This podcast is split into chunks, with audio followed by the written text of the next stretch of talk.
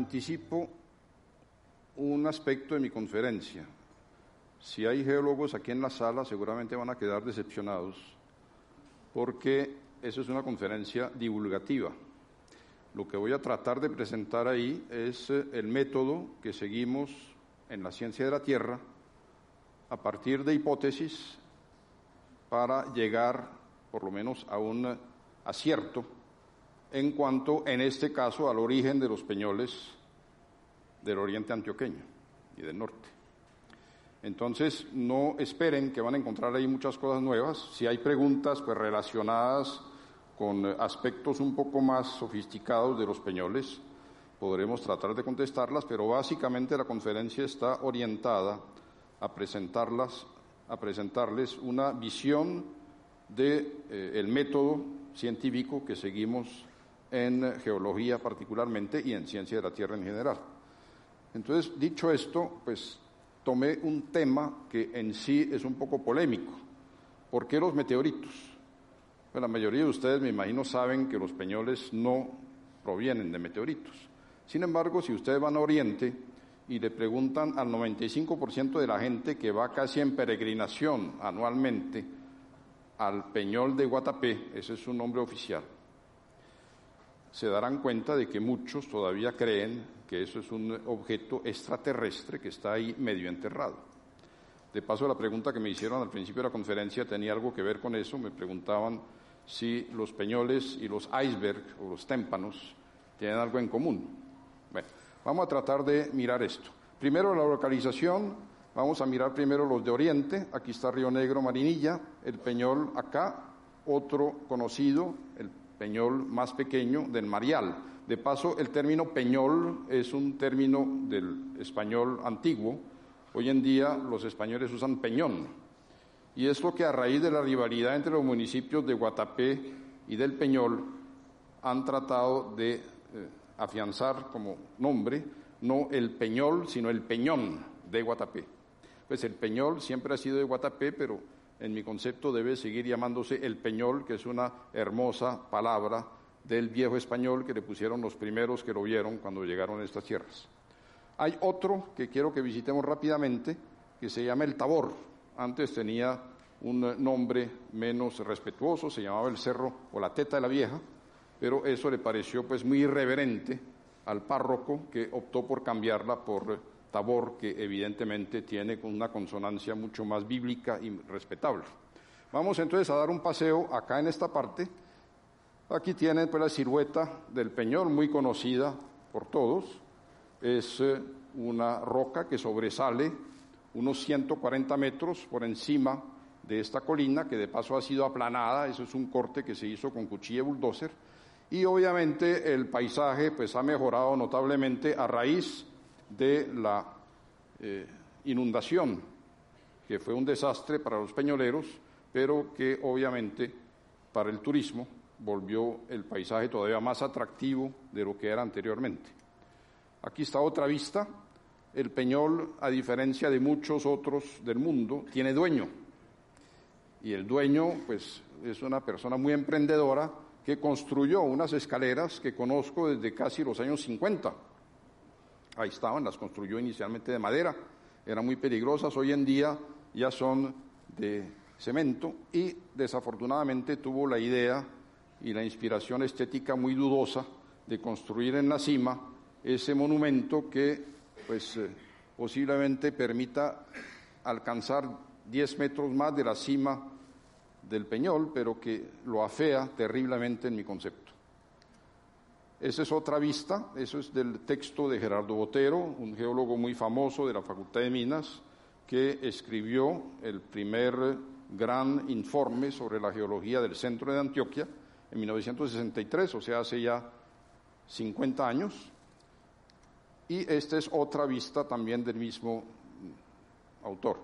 Ven aquí una serie de acanaladuras, ese es el nombre, una especie de eh, grieta no muy profunda, causada, veremos más adelante, por las aguas que provienen de arriba. Fíjense que en esa época el peñón no tenía ese adefesio de la parte superior. Esos son los planos que levantó Gerardo Botero. En esa época pues no se tenían los métodos topográficos que tenemos hoy en día, perdón, con sistema láser y había que usar pues, y herramientas bastante más engorrosas, pero eso sigue siendo el único levantamiento que se ha hecho de la roca hasta ahora. Esto es mucho más antiguo, eso data de la Comisión Corográfica. La Comisión Corográfica fue organizada por el presidente Mosquera en 1850 y algo, y en el 1852 visitó el Peñol. Ellos tenían, entre otros acompañantes, en esa época no había cámaras fotográficas en Colombia, pero sí tenían excelentes acuarelistas que dejaron esta visión pues relativamente eh, precisa de lo, que es, eh, el, de lo que era el Peñol en esa época. Este es el del frente, se llama el Marial, y el Marial ha sido transformado en una especie de zona de, culto, mucho más pequeña y está pues bastante más eh, colonizada. Pero aquí alcanzan a ver también acanaladuras que si bien no tienen el tamaño de las del Peñol, de todas maneras muestran que ahí las aguas que ruedan en la superficie de la roca también la van corroyendo. Este otro muestra el Tabor, que les mencionaba ahora. El Tabor es una vista tomada desde San Carlos y aquí en este caso tenemos una montaña que tiene aproximadamente una roca que culmina aproximadamente a 1900 metros. La altura del municipio de San Carlos es 1000 metros, de manera que si bien es cierto que el Peñol en sí no es tan grande, de todas maneras domina ese paisaje a una altura de más de 1000 metros. No he subido a la cima de este, parece que es posible hacerlo sin muchas dificultades, habrá que intentarlo algún día porque de ahí se descubre un paisaje fantástico, parece que se ve hasta la orilla del Magdalena muy fácilmente en tiempos claros. Aquí está la localización del otro, Medellín está acá, el Valle de Aburrá, y nos vamos hacia Entre Ríos, que es una población que queda enseguida de San Pedro. Aquí está eh, la presa, el embalse de Río Grande, y otro, aquí está el nombre en inglés, pues el nombre en inglés es el apellido de un geógrafo alemán del siglo XIX, Bonhardt. En ese caso tenemos un peñol de proporciones más modestas. Desafortunadamente dejaron crecer la vegetación alrededor y eso le retira esa silueta majestuosa que la destaca sobre esa gran planicie de Santa Rosa. Aquí tienen un, ángulo un poco diferente, tomada de más cerca, que permite ver, allá arriba pusieron una imagen religiosa, eh, el tamaño. Es más pequeña, realmente no tiene los 140 metros, pero de todas maneras es bastante imponente. Aquí está otra visión del mismo y alcanzan a ver aquí las sacanaderoras que mencionaba. Esa es la imagen que dejó nuestra misma comisión coreográfica en 1852 de su visita a Antioquia. Y aquí está el plano y el perfil levantados por el profesor Gerardo Botero en 1963. Hay más peñoles en el país. Aquí les muestro uno muy famoso del Guainía, bastante más alto, bastante más majestuoso también, pero localizado obviamente en una zona donde pues hace falta volar varias horas y montar en canoa otras tantas para poder alcanzarla. La idea es entonces tratar a partir de esas evidencias que son muy interesantes. Fíjense que esos grandes eh, peñoles, pues se destacan sobre el paisaje, es imposible pasar al lado sin verlos. No tenemos ninguna tradición indígena, los indígenas que poblaron la meseta alta habían desaparecido y no dejaron ninguna tradición verbal.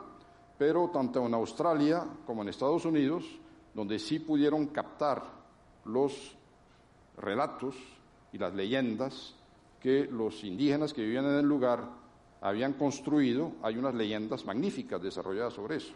Aquí desafortunadamente no tenemos eso. Vamos a ver entonces qué podemos elaborar, cómo podemos elucubrar o especular, llamamos eso elegantemente emitir hipótesis sobre el origen de ese peñol. Eh, los geólogos nos distinguimos de otras ciencias naturales, porque un eh, rector de la Universidad de Chicago en los años, la primera década de 1900 del siglo pasado, desarrolló un método de trabajo de campo que se llama de hipótesis múltiples. Usted está en el campo, mira las cosas y antes de empezar a tomar muestras o empezar a desarrollar una idea, lo que va a hacer es usar las hipótesis múltiples. ¿En qué consiste eso? Dar varias interpretaciones de los hechos y tratar de tener múltiples explicaciones que finalmente, cuando se reúnen las evidencias obtenidas tanto en el campo como en el laboratorio, se pueden entonces transformar en una aproximación un poco más certera de lo que es, no la verdad, la verdad es un término que en ciencia poco se usa, pero sí que se aproxime más a la explicación de esa realidad que son esos peñoles que definitivamente no pueden pasar desapercibidos. Aquí escogí varias, posiblemente hay más. Uno, pues la hipótesis obviamente del meteorito, que al provenir pues del espacio externo se clava ahí y nos deja una eh, evidencia muy notoria, restos de un volcán, lo que llamamos chimenea, o sea, no el cráter en sí, sino el conducto que traía el material en fusión hacia la superficie, que pudo haber destapado, le voy a mostrar fotos enseguida. Podemos tener un domo de lava, que es otra eh, explicación posible, los tenemos no tan altos, pero sí bastante notorios en el páramo, por ejemplo, que rodea el Ruiz, en Caldas y en Tolima. Podemos tener como explicación también un, cambio de composición, un eh, fragmento de roca o una especie de protuberancia rocosa que se hubiera intruido dentro de las rocas encajantes puede haber sido pues preservado con respecto al entorno que quedó erosionado. Y finalmente, la hipótesis que parece hasta ahora la más posible, que es una diferencia en el fracturamiento, en las rupturas que existen dentro de una roca que fundamentalmente es muy homogénea. Vamos a mirar un poco esas hipótesis y tratar de ver cuál nos conviene más.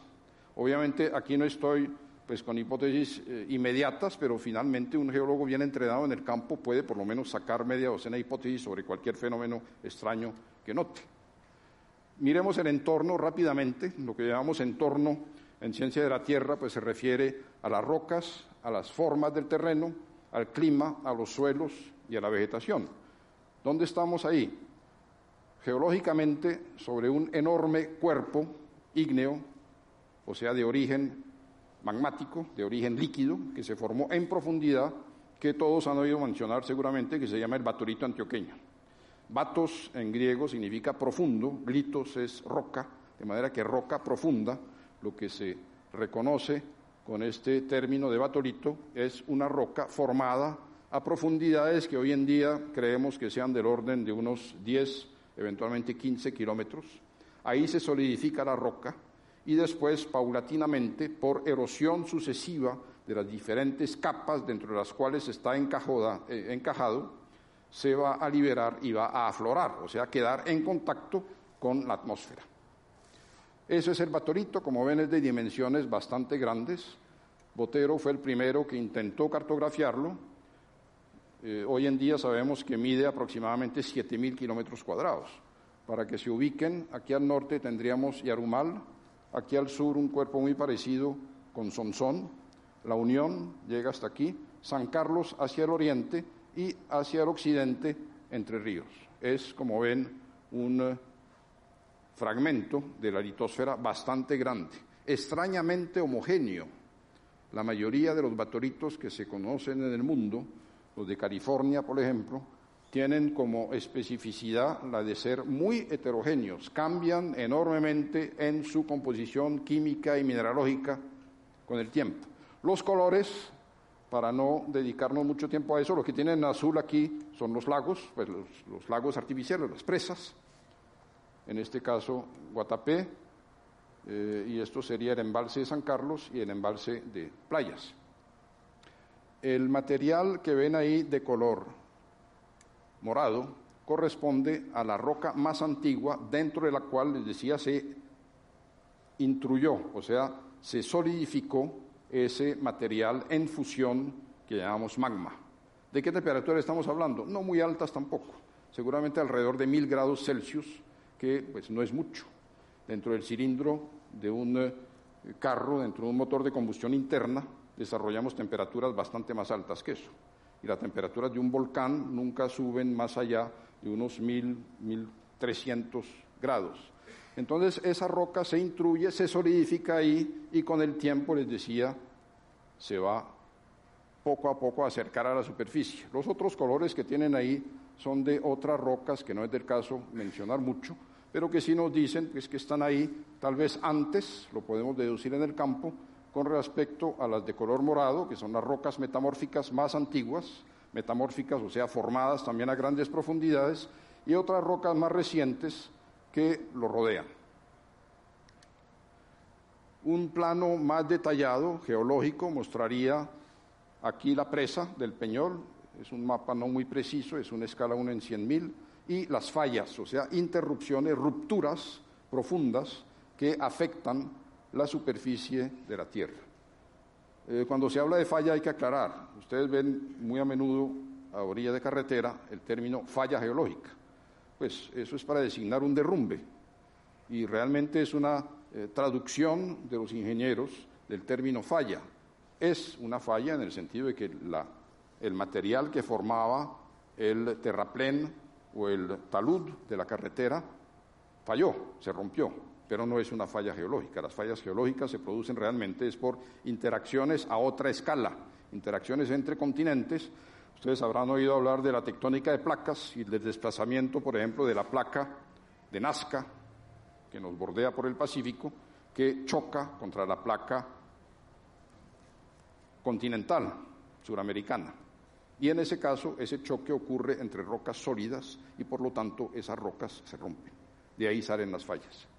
No entremos en detalles sobre esto, sigamos adelante. En términos, decía ahora, de superficie, 7.400 kilómetros cuadrados, o sea, unas siete veces el área del Valle de Burrá. La roca, no importa mucho el nombre, esas diferencias se dan simplemente por la cantidad y la proporción de minerales que contiene. No son minerales muy extraños, son minerales muy comunes en la superficie de la Tierra.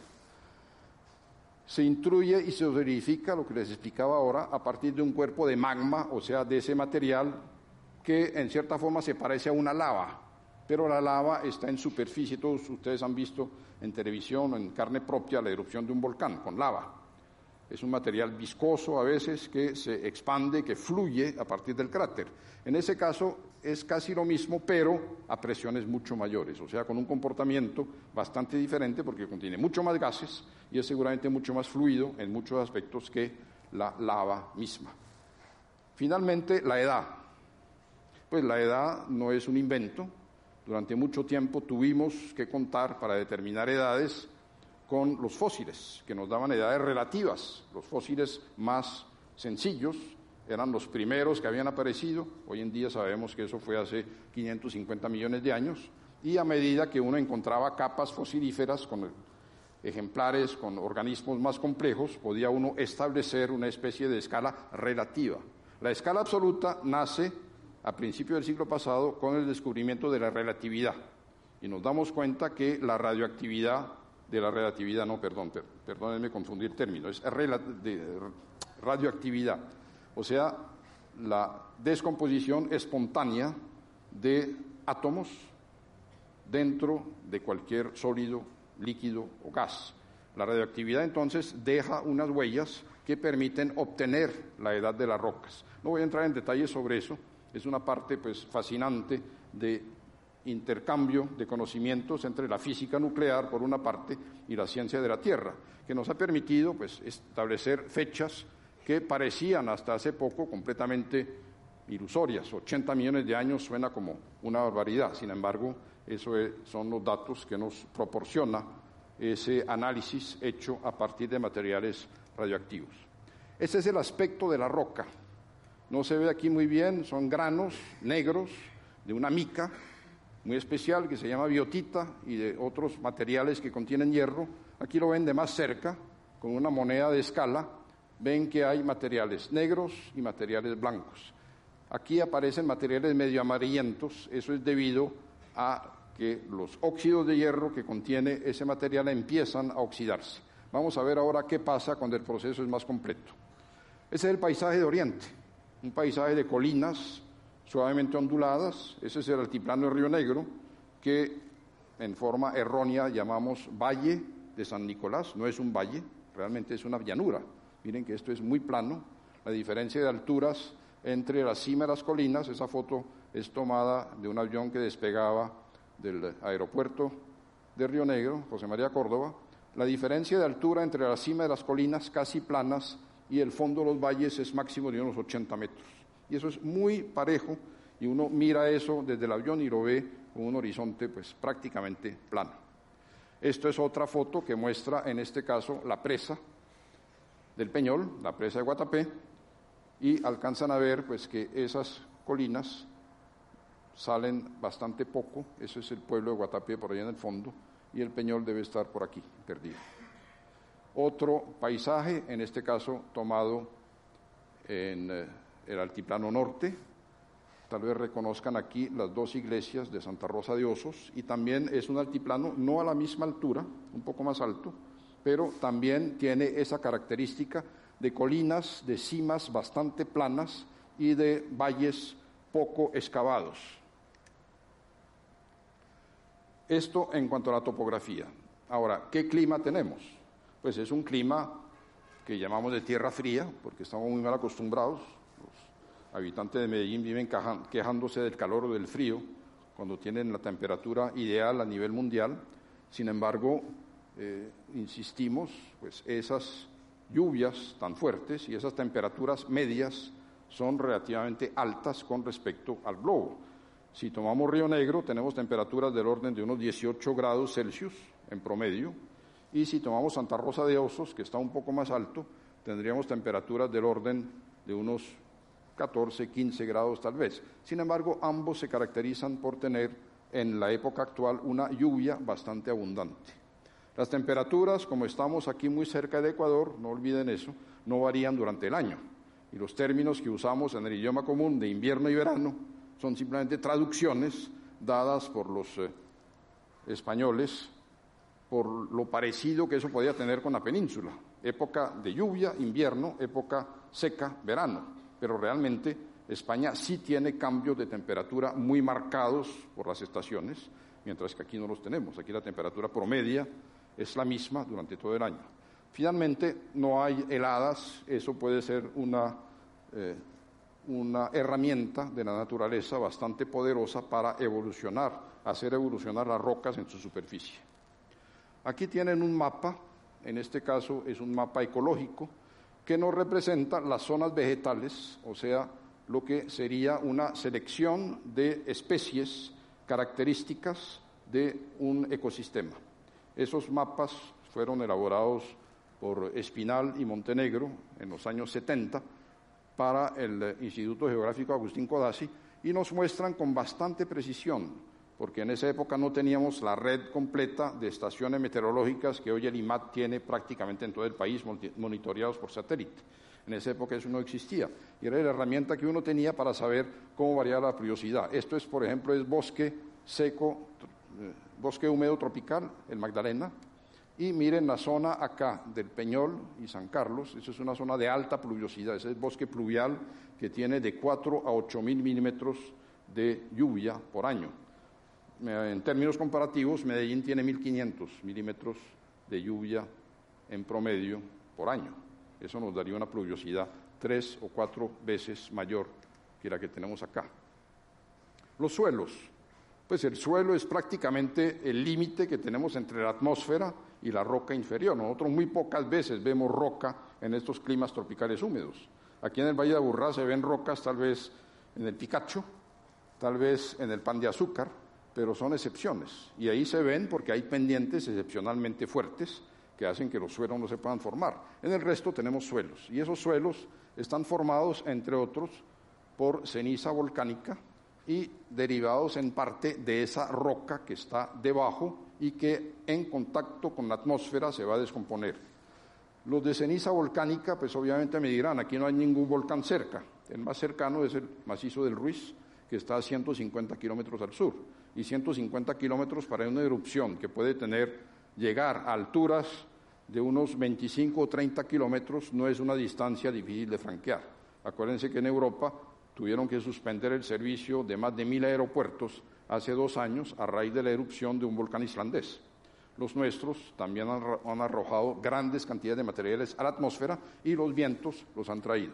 Aquí tienen un perfil que cualquier persona pues está afectado obviamente por el hombre, no está completo, pero sí les da ese cambio de colores muy notorio.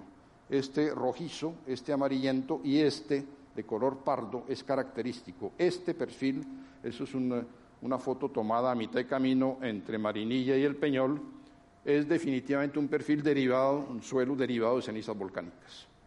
Entonces, esta parte de aquí la podemos identificar, lo podemos comprobar, no es que simplemente a simple ojo yo lo pueda decir por llevar muchos años trabajando en eso, sino que eso lo llevamos a un microscopio y podemos identificar en detalle los minerales que están ahí presentes. Son minerales que definitivamente no pueden pertenecer a la roca que llamamos subyacente, la roca que está debajo.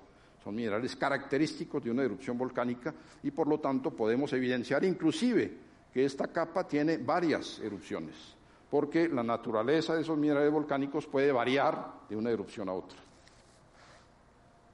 ¿Qué pasa con los suelos allá en esa zona? Pues sufren de erosión. Ustedes ven ahí esos cambios de color, simplemente los eh, colores que les mostré antes en el perfil quedan destapados el mal uso que se le da sistemáticamente en el oriente antioqueño al manejo agrícola de los suelos hace que estemos sufriendo una erosión avanzada que si bien no hace, no abre surcos, de todas maneras va despejando, miren todas esas partes planas acá han perdido la capa orgánica, la parte superior lo que llamamos el horizonte A, donde se acumula la materia orgánica, que es la capa más rica, no solamente para la vegetación natural, sino también para la vegetación cultivada. Aquí tienen otra imagen que les da el mismo resultado. Miren que la materia orgánica se está acumulando aquí en las cañadas y los surcos se van trazando de una manera completamente irregular. Los surcos normalmente deben trazarse en forma perfectamente horizontal para que pueda preservarse el suelo y para que haya una pérdida mínima por erosión. Nuestros campesinos insisten en que ellos tienen el ojo suficiente para trazarlos y el resultado es que pues perdemos millones de toneladas de suelo orgánico cada año. Eso es irreparable. Fuera del fenómeno de suelo, que es un intercambio entre agentes como las plantas, los animales, los eh, agentes meteóricos, o sea, la lluvia, la temperatura. Tenemos una parte de la roca donde no llegan los organismos, pero esa parte de la roca está también descompuesta. Y está tan descompuesta que tiene nombre, eso se llama meteorización, la acción también del agua infiltrada, el oxígeno del aire presente en el agua, y eventualmente componentes orgánicos que quedan en solución dentro de las gotas de agua, hacen entonces que las rocas se descomponen. Esa descomposición se llama así, meteorización de meteoro, la palabra griega que mencionaba al principio, en ese caso no estamos hablando de un eh, bólido extraterrestre, sino que estamos hablando simplemente de agentes como el agua, el viento, el aire, el oxígeno, etcétera. Entonces, ¿qué ocurre? ¿En qué consiste ese fenómeno? Aquí en el trópico tenemos una meteorización predominante que se llama química, porque la temperatura es alta, hay agua en abundancia, hay descomposición de vegetales en superficie, de manera que se pierden elementos químicos, la densidad de la roca disminuye tremendamente para llegar más o menos a la mitad o menos inclusive de lo que era inicialmente y se forman nuevos minerales por debajo del perfil del suelo. Aquí tienen el aspecto de la roca con la misma moneda que usé ahora, pero la roca descompuesta. Ahora vieron materiales negros y blancos, aquí permanecen los blancos, pero el resto está totalmente transformado en materiales que son de color rojizo. ¿Por qué? Pues liberación, en este caso, de los óxidos de hierro, exactamente lo mismo que ustedes pueden comprobar haciendo un experimento muy sencillo, que es dejar una puntilla de hierro sobre el rebord de una ventana al aire libre. Verán que a los dos o tres días aparece sobre el cemento, alrededor de la puntilla, si ha llovido, una aureola de este color. Ese es otro tipo de descomposición menos común, Fíjense que en este caso lo que tenemos es como una enorme cáscara de cebolla, en este caso esta regleta tiene 20 centímetros, la roca se va como expandiendo y dejando capas concéntricas de varios decímetros, a veces hasta metros de espesor. Pero esta roca aquí, fíjense que eh, tiene el color de la roca que llamamos fresca, o sea, ese color blanco y negro. No ha sido descompuesta químicamente como la que mostré anteriormente. Y el resultado es esto. Esto es un martillo que tiene unos 40 centímetros de largo y ven esas cáscaras que todavía permanecen en esos bloques que aparecen rodeados de material totalmente descompuesto. Ese material descompuesto lo pueden apreciar aquí en un corte de la autopista Medellín-Bogotá. Es un corte que tiene unos 15 metros de altura y ahí no hay roca. Todo el material está transformado en lo que designamos con un nombre griego, saprolito. Saprolito significa simplemente roca descompuesta en griega y es un material que ha perdido todas las propiedades que tenía la roca original. ¿Cuáles son las condiciones favorables? Lo decía ahora, temperaturas altas, ojo, relativamente altas, ¿no? con respecto a la temperatura media del globo, que es 13.5 grados Celsius, y circulación abundante de agua. Entonces se nos produce un perfil que les mostré ahora en foto, con el suelo arriba, con o sin ceniza volcánica, y una capa de un espesor variable, puede alcanzar hasta 100 metros en las últimas medidas que hemos tomado, de material descompuesto y finalmente, en forma irregular, la roca llamada fresca, o sea, sin descomposición. ¿Qué pasa si cambian las condiciones que tenemos en la actualidad? Si en lugar de tener ese fenómeno de infiltración intensa de agua, tenemos por destrucción de la vegetación, cambio climático, por ejemplo, o cambio inclusive de origen humano, como lo vamos a ver enseguida, quitamos, removemos el suelo de la vegetación. Pues en lugar de tener esa meteorización intensa que penetra en profundidad, vamos a tener condiciones de erosión. Aquí tienen una foto tomada en los alrededores del Peñol que les muestra qué ocurre. Miren las grietas que se van formando, aquí quedan algunos bloques, pero en ese material descompuesto, el agua corriente de la lluvia puede abrir zanjas, surcos, cárcavas de varios metros de profundidad en muy poco tiempo, porque es un material muy susceptible a la acción directa del agua que rueda sobre la roca. Aquí ya tenemos entonces varios elementos que nos permiten, ahora sí, tantear un poco las hipótesis que expuse al principio. Meteoritos, volcán, intrusión, cambio de composición o fracturas. Miremoslas. Eso es una foto del Meteor Crater en Arizona. En este caso, lo que tenemos es un enorme hueco que tiene un kilómetro y medio de diámetro y una profundidad de unos 300 metros. Eso es lo que deja el impacto de un meteorito. Un meteorito puede estallar, según su tamaño, obviamente, antes de alcanzar la superficie terrestre o en contacto. En este caso dejó un hueco y no se conoce, se conocen restos de meteorito. El primero que se encontró en Colombia lo encontró Busango, cerca de Santa Rosa de Osos, de Osos, no, perdón, de Viterbo, en Boyacá, en 1821. Y si lo quieren ver, el bloque que queda está expuesto en el Museo Nacional. Es la primera pieza que tuvo el Museo Nacional de Colombia para sus colecciones. Pero fuera de esos fragmentos, pues lo que deja un meteorito cuando explota es esto, una perforación que puede llegar a tener inclusive 200 kilómetros de diámetro, como es el caso del famoso meteorito que impactó en lo que se llama la destrucción o la extinción de los dinosaurios, en la época límite entre dos épocas geológicas que dejó pues eh, secuelas en el mundo entero en cuanto a extinción de especies, etc. Aquí tienen otro tipo de material. Esto es un eh, domo de origen volcánico. En este caso, pues eh, se trata de un domo en la zona del Ruiz, muy cercano al refugio actual, y pueden ver paredes verticales que tendrían algún parecido. ¿Cómo puedo decir yo que el Peñol de Guatapé no es esto? Tendremos otros aquí en vista aérea, esos son los eh, farallones de la Pintada, que tienen también un, un eh, origen similar. Esto es el Cerro Etusa, también son restos volcánicos. ¿Cómo puedo decir yo que el Peñol no es esto? Es decir, la chimenea que alimentaba en lava el cráter de un volcán y al quedar destruido el cráter y al descender el nivel por la erosión, pues van a quedar expuestos.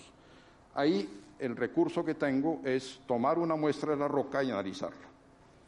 Definitivamente los análisis que se han hecho en el Peñol y en los alrededores nos dan una roca extremadamente homogénea que por su composición mineralógica, por el tamaño de los cristales que contiene, indica que es una roca formada en profundidad.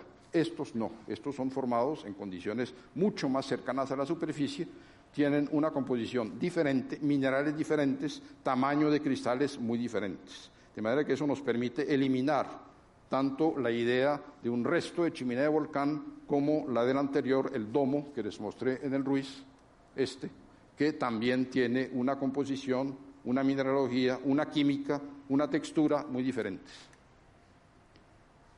La otra posibilidad de que tengamos una, una especie de intrusión en forma de cono de nuestra roca que llamamos cuarzo de orita, o sea, la blanco y negro que vieron antes, que se llama eh, la piedra de Manizales, entre otras cosas, porque hay rocas parecidas allá en esa zona, que hubiera entrado dentro de la anterior. Esto sería este caso, que tuviéramos una penetración mayor de esa roca en ciertas partes por debilidad de esa roca metamórfica más antigua dentro de la cual se intruyó. Sin embargo, los análisis que se han hecho y los eh, restos que tenemos no nos permiten favorecer tampoco esa hipótesis. Definitivamente el Peñol es demasiado homogéneo y las rocas metamórficas de su vecindario están bastante alejadas.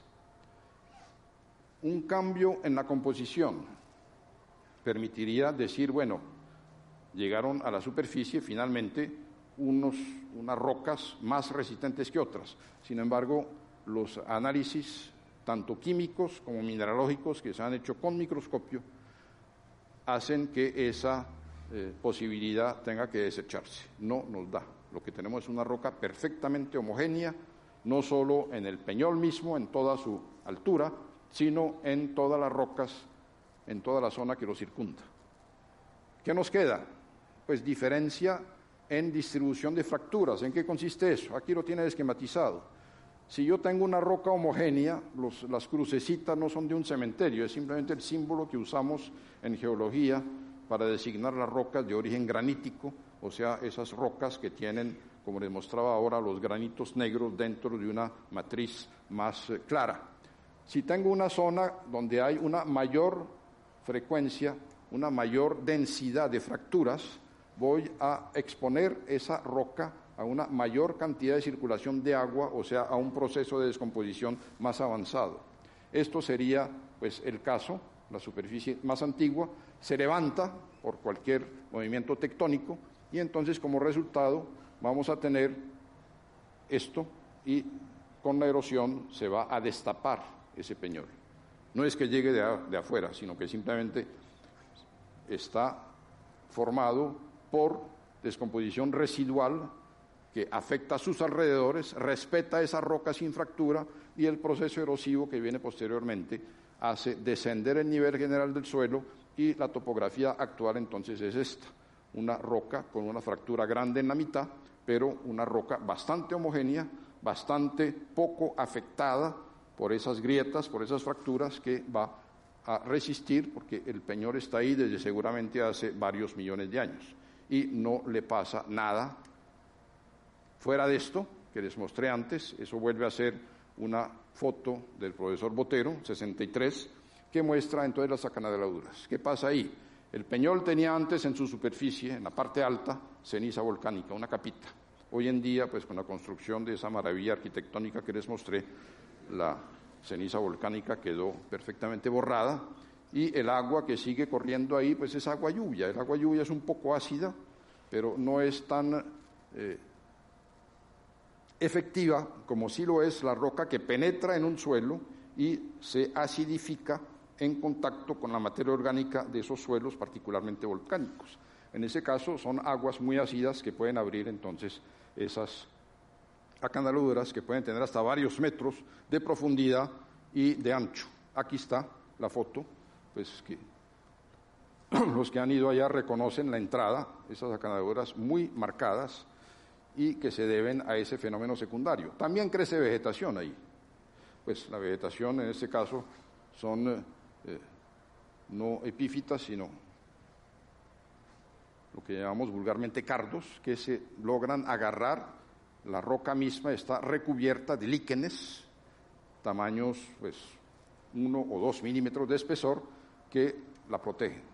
¿Qué pasó entonces? ¿Cuál es el, el esquema? Porque lo que les he mostrado ha sido una serie de diapositivas extensas. Nuestra labor como geólogo es integrar ese conocimiento y tratar de mirar el origen de los peñoles a la luz de una evolución regional. Retomemos simplemente la topografía de la zona. Tenemos los llanos de Cuivá que están a una altura por ahí de unos 2.600 o más metros sobre el nivel del mar. Tenemos la llanura de Santa Rosa de Osos. Aquí está nuestro peñol de Entre Ríos.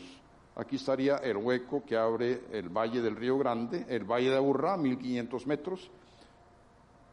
Aquí una llanura, que es una superficie, perdón, la nomenclatura que se usa aquí es una nomenclatura que fue adoptada por unos investigadores americanos que trabajaron aquí en los años 70. La superficie de Río Negro, la superficie de Santa Elena, que está aproximadamente a la misma altura de Santa Rosa, 2.500, 2.600 metros, y el Peñol de Guatapeaca. Después un descenso y el otro que les mostré, el Cerro del Tabor en San Carlos, y aquí sí tenemos un descenso de más de mil metros. ¿Cómo explicar eso? Pues fíjense que es una topografía, de todas maneras, hay aquí una exageración muy notoria de la escala vertical con respecto a la escala horizontal, para poder hacer que el dibujo quepa pues decentemente en él. Pero esta altura es apenas de unos 170 eh, metros con respecto a la llanura circundante y el Valle de Aburrá pues son mil metros como lo sabemos. Sigamos manejando esas preguntas. Les decía ahora que nosotros tenemos definitivamente que someter cualquier hipótesis, aunque sea nuestra preferida, aunque sea la que haya pasado todos los exámenes a que acabamos de someter las anteriores, de todas maneras no hay ninguna hipótesis que sea definitiva. Es muy posible que dentro de uno o dos años o diez otra persona se pare aquí y diga las hipótesis que expuso Hermelín aquí hoy están perfectamente equivocadas. Ahora tenemos algo mejor para explicar esto. Bueno, eso, eso es la ciencia. La ciencia es precisamente que estamos dispuestos permanentemente a una revisión de los conceptos con base en las evidencias y obviamente en los métodos cada vez más modernos que descubrimos. Nos quedan muchos, muchas preguntas todavía. La primera pregunta sería, bueno, ¿cuándo se destapó el peñol? ¿Cuándo ocurrió ese fenómeno erosivo que destapa no solamente uno, sino uno, dos, tres, que les mostré ahora en esta parte de la cordillera? Sobre eso tenemos aproximaciones, pero de todas maneras los datos que se han podido encontrar hasta ahora nos dan del orden de millones de años. El peñón no se hizo en un día. Esa descomposición profunda y después esa erosión que se llevó todo el material blando que rodeaba lo que quedó de roca, tomó seguramente varios millones de años para hacerse. ¿Cuánto exactamente? No sabemos. Hay métodos que seguramente nos van a permitir muy pronto eh, hacer esa datación porque, pues explicando en términos muy sencillos de qué se trata, son los métodos que llamamos cosmogénicos. Los rayos cósmicos que vienen del mundo exterior, al entrar en contacto con las rocas, transforman ciertos minerales y van formando otras especies o isótopos desconocidos. Si yo tengo la manera de analizar detalladamente esos isótopos por medio de un espectrómetro de masa, es un equipo pues un poco costoso, puedo entonces establecer el tiempo que lleva la roca expuesta a la atmósfera. Tengo que restar la pérdida por las aguas superficiales o por erosión o por cualquier otro motivo, pero del resto la penetración de esos rayos cósmicos y la profundidad de la transformación de los minerales originales en otros elementos, en otros minerales, me puede dar una medida de cuánto tiempo lleva la roca ahí expuesta. Eso nos queda por hacer, no lo hemos hecho todavía. Por ahora las deducciones que tenemos son indirectas. ¿A qué velocidad ocurre? ¿A qué velocidad se descompone? Bueno, hemos hecho varias investigaciones sobre eso. Para transformar la roca fresca en lo que llamaba ahora saprolito, o sea, en ese material suelto, oxidado, blando, poco denso, puedo hacer cálculos, claro, y los hicimos, basándonos simplemente en la cantidad de materiales disueltos que van en los ríos que drenan esa zona. Yo puedo, con base en unos cálculos sencillos, hacer ese cálculo y se puede llegar a calcular en forma bastante aproximada, suponiendo que el clima actual no ha variado mucho, lo que es una mentira no tan piadosa, pero que eh, puede ser aceptable de todas maneras, cuánto tiempo llevamos para formar estos espesos mantos de roca descompuesta en la superficie de la Tierra. Y la otra pregunta que ya planteé es cuánto tiempo lleva esa roca expuesta. Como les decía, tenemos métodos que se están perfeccionando en la actualidad, pero que nos permitirán tarde que temprano sacar una eh, conclusión bastante exacta sobre el tiempo que lleva expuesto. Obviamente, en, esa, en ese corte esquemático que les mostré ahora, teníamos tres alturas diferentes.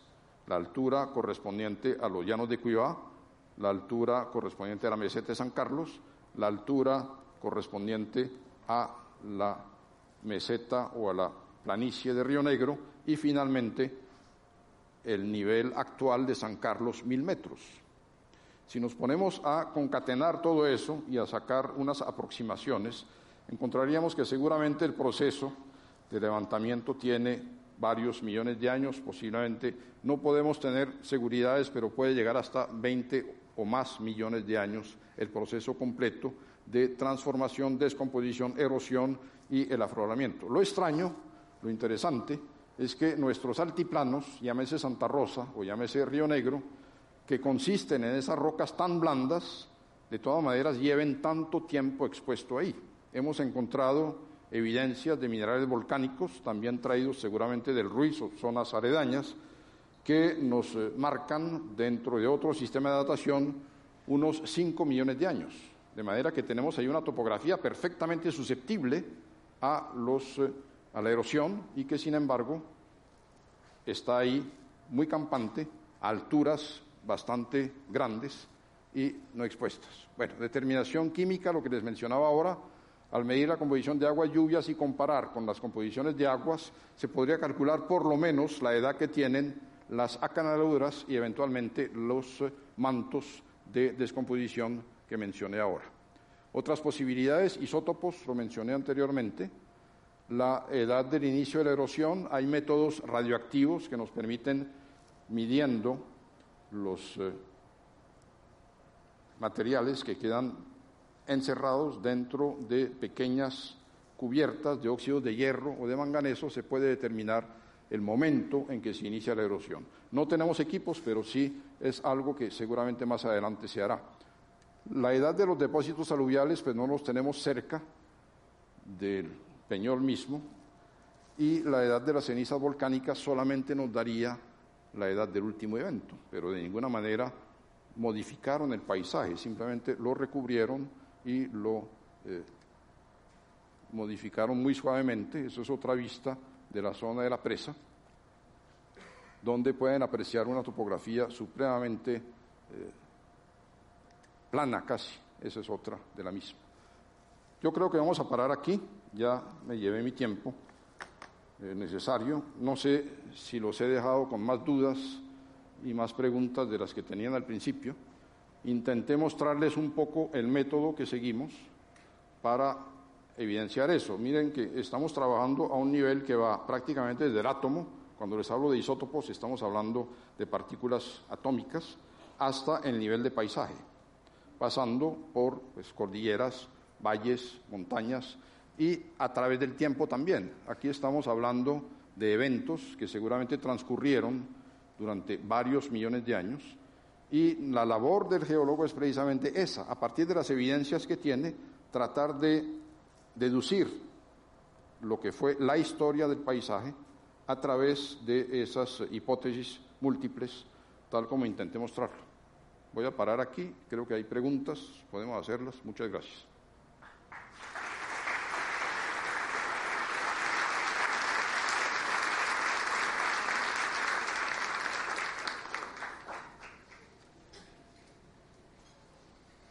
Profe, buenas noches. Soy del municipio de Entre Ríos, donde nos ha expuesto uno de los monolitos. Eh, hace unos 20 o 30 años, eh, en la piedra del Peñol de Entre Ríos, se podrían apreciar unas cuevas donde podría incluso ingresar personas. Incluso existe eh, un museo que guarda bateas, vasijas de barro de culturas que habitaron esta piedra pero ya no se puede evidenciar esas cuevas que existieron y que muestran nuestros antepasados, haciendo pensar de que la explicación que usted hoy nos da, este peñol tuvo pues un ascenso eh, eh, para formarse, pero al desaparecer las cuevas también nos haría pensar como que descendió nuevamente. A ver, más que ascenso estoy hablando de destape. De destape. El destape de la roca descompuesta que está alrededor del bloque de roca firme que permanece. Ahí estamos hablando de escalas. Si usted me habla de presencia indígena, eh, estamos hablando máximo de unos 5.000 años en la zona. Eso obviamente comparado con eh, los, las edades que mencioné ahí no tiene mucho que ver. Las cuevas, bueno, no, las conozco, apenas pasé cerca del Peñol de Entre, Ríos, no lo he mirado en forma, seguramente es un tema interesante de investigación. Lo que sí debe tener en cuenta es lo siguiente, los eh, indígenas excavaron cuevas, de hecho hay evidencias de tumbas enterradas, hay evidencias de socavones para minas, etc. Pero los indígenas no disponían, hasta donde yo sepa, de herramientas que les permitieran excavar una cueva dentro de una roca sólida como era del Peñol. Entonces, o era una cueva, digamos, natural, o una que excavaron dentro de una roca pues ya descompuesta que había ahí. Hasta ahí le puedo contestar. Muchas gracias, profe. Muchas gracias.